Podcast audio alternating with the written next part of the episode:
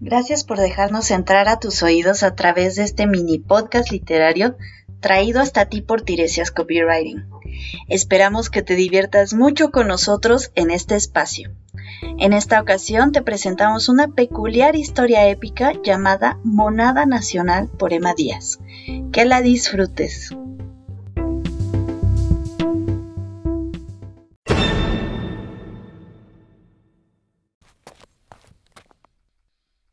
¿Qué pedo con los guarros? Ya se colgaron. Aldano camina de un lado a otro con las manos metidas en los bolsillos. Patea una piedra salida del asfalto. Al fin, mira venir la Land Rover blanca que se aproxima sobre reforma escoltada por un par de BMWs. El auto se detiene. Aldano se sopla entre las uñas y la carne del dedo. Se jala para abajo la playera de la América que trae puesta y se mira por el retrovisor. Un par de cabellos verdes desacomodados. Se los peina con saliva. Besa la medalla de San Judas que pende de su cuello. Una sonrisa de ladito, triunfal, adorna su cicatrizado rostro. Está listo. 21 de marzo, Ciudad de México. Aldano Vázquez Martínez, alias El Aguacate, líder de la banda de los monos, fue recogido en punto de las 11 a.m. en un auto oficial del Estado Mayor Presidencial rumbo al centro histórico de la Ciudad de México. Las obras de restauración para los negocios del primer cuadro dieron paso a la escolta de vehículos, mientras una cantidad importante de sobrevivientes a los atentados se reunía en la explanada del Zócalo. La Secretaría de Marina aseguró la integridad de los asistentes al evento, al que fueron invitadas grandes personalidades, entre las que destacan el poeta colombiano Aurelio Luna, el embajador de Estados Unidos en México Matt González, la poderosa banda Limonero y el gabinete presidencial. Se calculó una asistencia de 300.000 personas al evento. Pasando entre las vallas del Zócalo, el aguacate asoma la cara por encima de los vidrios polarizados. Una multitud grita consignas con el puño en alto. Se cuida lo que se ama. Mono amigo, la fuerza está contigo. Una escolta del cuerpo militar marcha al compás de los tambores, con la bandera en alto bajo un cielo garabateado por las primeras luces de la primavera. Al terminar su recorrido, la escolta regresa al Palacio Nacional. Sobre el escenario de la explanada se escucha al poeta Aurelio Luna.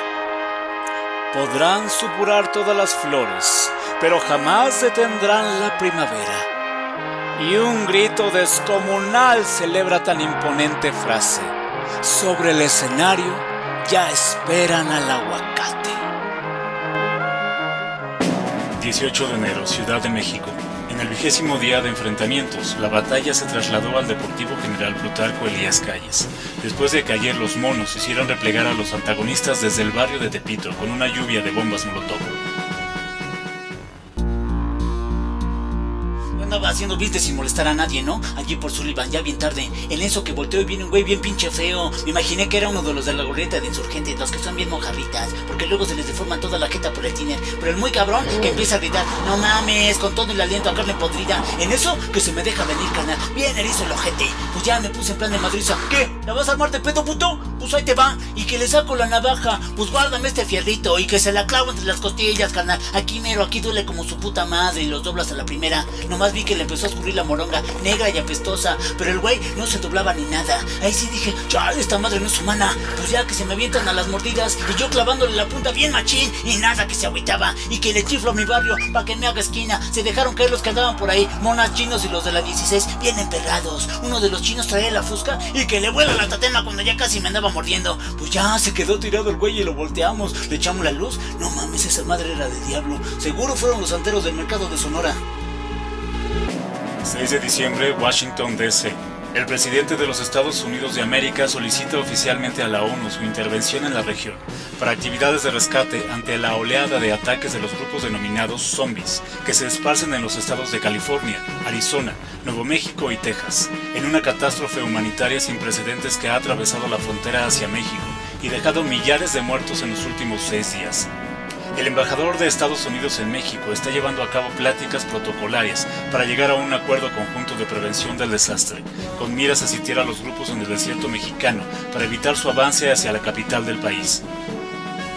En palabras del presidente John Pollard, se está solicitando el regreso de las tropas estadounidenses offshore para atender la emergencia doméstica. Pónganse chingones, culeros. Un chiflido corta el silencio del barrio de Tepito. Los más de 400 zombies se aproximan con sus sonidos guturales por la calle Díaz de León, espantando a los perros callejeros que corren por todos lados. Un perro gordo se convierte en festín y aúlla lastimeramente, mientras los tepiteños corren y se organizan en los techos de las casas.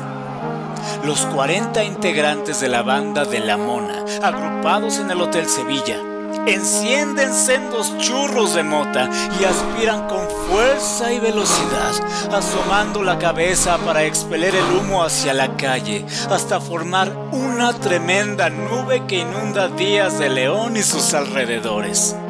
Los zombies, habiéndose comido al perro, avanzan entre la nube espesa, trastabillando y con los ojos prácticamente cerrados. Cuando comienzan a chocar unos otros, la mona se lanza corriendo con machetes en la mano, cortando cabezas de un solo tajo. Oye, ¿traes gotas, carnal? Sin pedos, todavía veo bien, morra. ¡Atrás de ti, pendeja! 18 de enero, Ciudad de México. En conferencia de prensa, el secretario de la Defensa Nacional, Eugenio Enríquez, extendió su reconocimiento a las bandas del antiguo barrio de Tepito por detener el avance de la porción más numerosa de los zombies hacia el centro histórico de la ciudad. Esto ocurrió una hora después del evento en el que oficialmente se condecoró al director del heroico colegio militar por su ofensiva en la Alameda, que exterminó alrededor de 200 zombies que habían saqueado las tiendas y comido cientos de habitantes por la calle de Reforma. Los chinos se han estado organizando con los choferes de microbús de la Ruta 17, que marchan como tanques de guerra entre las calles devastadas por el ataque zombie. Asfalto levantado, huesos descarnados de lo que alguna vez fueron habitantes de la colonia Felipe Pescador, charcos de sangre coagulada, un cielo gris que retrata la desdicha que ha sufrido la capital en los últimos días. Muchos han perecido pero el último contingente de lucha no se repliega. Por el contrario, avanza para toparse de frente con la siguiente camada de zombies que se encuentre en los alrededores. Los chinos pasan colgados de a palomita de las puertas de los micros, con aerosol en la mano, tagueando en las paredes la leyenda, en esta calle se cuida lo que se ama. Atentamente, los chinos. Adelante, en los talleres gráficos de México se distingue un zombi arrastrando el pie y gruñendo atraído por el olor de la carne fresca. Atrás de él, un centenar de apestosos y purulentos cuerpos descompuestos caminan. Se escucha el claxon del micro, el famoso grito de Tarzán de esa ruta y enseguida el grito de guerra de los chinos que echan a correr. Algunos para subirse a los postes de luz con el machete amarrado al cinturón, otros para preparar una fogata. De unos camiones de redilas se bajan los de la mona, disfrazados de zombies por el maquillaje de Día de Muertos que se les quedó desde octubre en el mercado de Tepito. Se habían untado la sangre coagulada de los puercos que vendían unos compradores en el mercado a Belardo Rodríguez para disimular el olor de su carne. Se hacían distinguir por un punto rojo en la espalda ya habían aprendido que los zombies no gozan de gran inteligencia. No mamen, cabrones. Ustedes hasta los pinches zombies se piratean. En la fogata, los chinos comienzan a prender cientos de cohetes ruidosos de fiesta de pueblo. Una de las tantas ideas del aguacate, el líder de la mona, para pendejar a los zombies. Ellos, ya preparados, traen sus tapones de oídos amarrados al cuello y se los colocan. Mientras en el cielo se comienzan a observar las estelas de los cohetes y los pequeños destellos que brillan como estrellas a plena luz del día. Los zombies sufren, se cubren los oídos, pero la cantidad de detonaciones es tan perturbadora que muchos caen de rodillas y se retuercen, mientras que los zombies pirata los rematan con balazos precisos en la nuca. Conforme el resto de los zombies se repliega hacia el Deportivo Plutarco Elías Calles, los chinos los persiguen montados en los microbuses, lanzando una lluvia de bombas molotov y palomas que les vuelan piernas, brazos, orejas. Algunos de la 16 se quedan examinando los restos, extrayendo carteras y objetos de valor de los zombies convertidos que perecen en la batalla. Uno de ellos se retira los tenis Panam y se pone los Nike de un cadáver sin cabeza. Y corre celebrando y presumiendo hasta que otro de la 16 le da un cachazo en la nuca. Cámara, pendejo. Tenemos que irle al deportivo. No tengo los cines. Las morras nos reparten luego. Muchas chicas forman parte del frente de batalla y algunas adolescentes se encargan de recoger cosas de valor y hasta partes de zombies caídos para prepararse a la vendimia de souvenirs cuando vengan tiempos mejores. Algunas corren con el pie cercenado de los zombies para después quitarle los tenis. En una casa de seguridad de Tepito recogen todos los valores y unos de la 16 resguardan el inmueble para evitar el saqueo desmedido. Hay que guardar para la banda que se la está rifando allá, carnalito. En el deportivo, los zombies quedan acorralados por todas las bandas de Tepito que los rodean. Y desde los postes y los árboles exterminan a punta de balazos y machetazos a los últimos sobrevivientes de los ataques de palomas y bombas molotov. Cuando ya no quedan más cuerpos moviéndose, los tepiteños bajan de todos lados y se juntan en el deportivo a correr de un lado al otro celebrando. El aguacate pone una canción en el estéreo de un micro para animar la fiesta. La cumbia zombie de las cumbia queers. Esta es la cumbia zombie, la cumbia de los muertos vivientes. La bailan en Chacarita, la baila toda la gente. 10 de marzo, Ciudad de México. La presidencia de la República, después de haber asistido al memorial de las víctimas del ataque zombie, anunció hoy el evento oficial que celebrará el desempeño de los monos héroes en la defensa de la Ciudad de México, con lo que se dio fin al ataque que azotó gran parte del país y de Estados Unidos. Se instalaron asimismo puestos de vacunación para prevenir futuras plagas y se dio reporte del avance en obras de reconstrucción de la ciudad.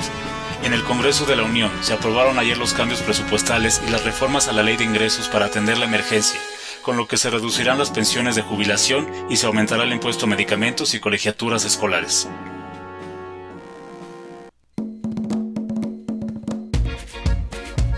Eh, señor Aldano, consideramos más conveniente cambiar ligeramente el nombre de la mona por los monos solo para que pueda contar con la presencia en medios nacionales, ¿está bien? Está bien. Oye, ¿me puede entrevistar la vieja buenota esa que sale en las mañanas? La que se andaba dando el cuau. Por supuesto, señor. También quisiéramos em, reconsiderar su imagen. Le podríamos facilitar unos trajes, zapatos finos. Eh, no, no me quiero ver como los yuppies de la tele. Yo salgo así, como Diosito me hizo a su imagen y semejanza. y quiero que me digan el aguacate, porque la banda no me reconoce si le dicen que el aldano esto y el aldano aquello. No pifa, güerita. En los puestos ambulantes del centro se comercian playeras con dibujos de chinos y la leyenda. Se cuida lo que se ama. Tepito se convirtió en un barrio turístico donde los chinos dan recorridos y platican a los extranjeros los pormenores de las batallas de Tepito y de Felipe Pescador. Los de la Mona, ahora llamados los monos, se encuentran en el campo Marte entrenando a un grupo seleccionado de las fuerzas militares estadounidenses en técnicas para repeler las invasiones zombies. Los de la 16 comercian souvenirs de la batalla y otros valores que recogieron en los días del caos. Todas las librerías del país anuncian entre sus novedades los libros que hablan de la ciencia de los zombies, de las batallas por la capital, de la vida de Aldano Vázquez, el aguacate, y una novela denominada Orgullo, Prejuicio, Zombies y Tepiteños. Aldano se casó con Galilea Montana y vive en una casa en el Pedregal.